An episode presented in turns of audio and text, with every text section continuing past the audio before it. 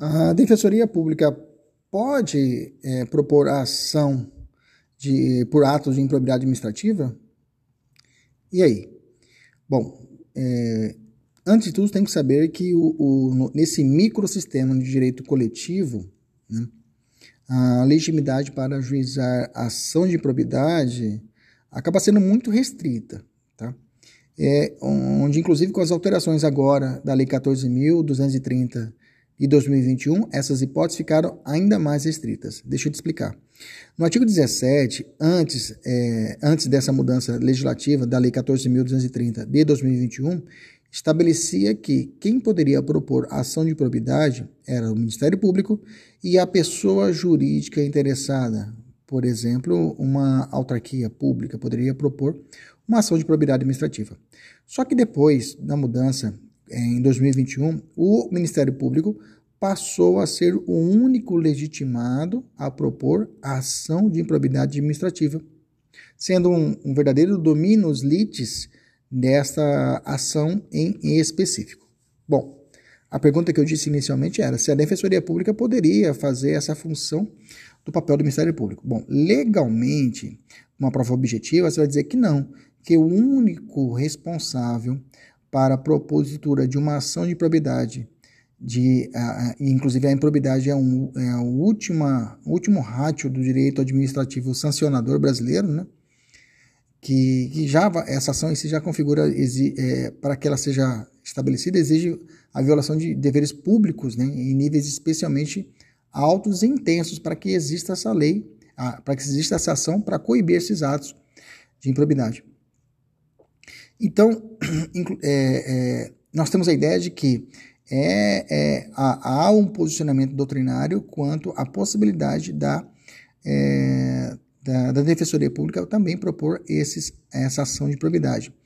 Mas antes disso, é bom saber que há uma, uma ADI, a ADI 7042, que tramita no Supremo, que foi proposta pela Associação Nacional de Procuradores de Estado, e, e do Distrito Federal que questionou esse artigo 17, falando, argumentando que é, a, a legitimação passando a ser apenas do Ministério Público, ocorreria aí uma proteção insuficiente da, dos direitos fundamentais ali abarcados, que é a própria improbidade administrativa, a vedação ao retrocesso social, ao próprio princípio da eficiência, segurança jurídica que, e da moralidade, que são princípios é, típicos da administração pública.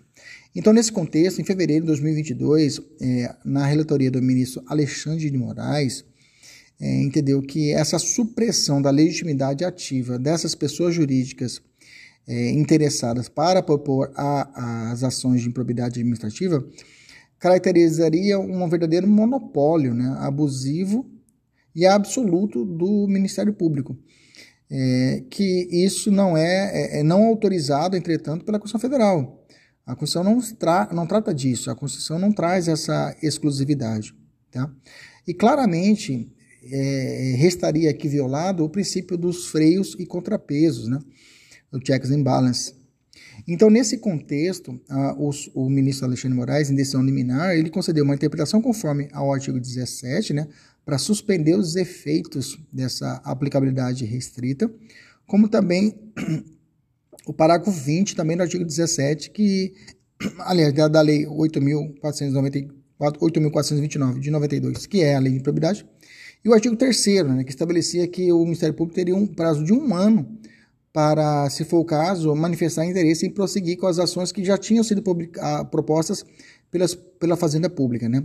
que agora ele passou a ser o único legitimado, então falou, as ações que já foram propostas, ele teria um ano para poder é, tomar pé dessas ações e continuar, se for o caso, as ações de propriedade. Mas é, é, esse parágrafo terceiro também foi, esse artigo terceiro também foi suspenso.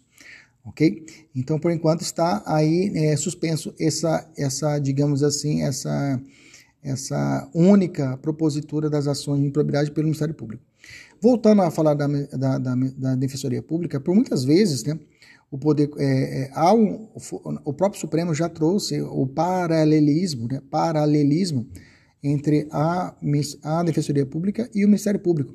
Inclusive, recentemente, o, o, o próprio Supremo possibilitou o poder de o poder é, é, é, o poder instrutório e o poder, é, como chama? Poder instrutório, poder requisitório, agora lembrei, requisitório da Defensoria Pública, que tinha sido questionado junto ao Supremo e hoje está pacificado esse, esse entendimento. Então, por essa ideia de esse paralelismo entre o Ministério Público e a Defensoria Pública, é, é, e também, inclusive, com base na teoria dos poderes implícitos, né? Como que a Defensoria Pública vai realizar o seu ministério com sucesso se ela não pode também propor ações, ela não pode fiscalizar, não pode propor uma demanda contra aquele que age em desfavor do Estado. Então, nesse sentido, inclusive essa teoria dos poderes implícitos, né? Tem um caso americano, o McCulloch, McCulloch versus Maryland, que é a, a, a, foi um, um case americano que refletiu até hoje e é citado muitas vezes no Supremo como o leading case que trata a respeito de, de, de, dessa teoria dos poderes implícitos.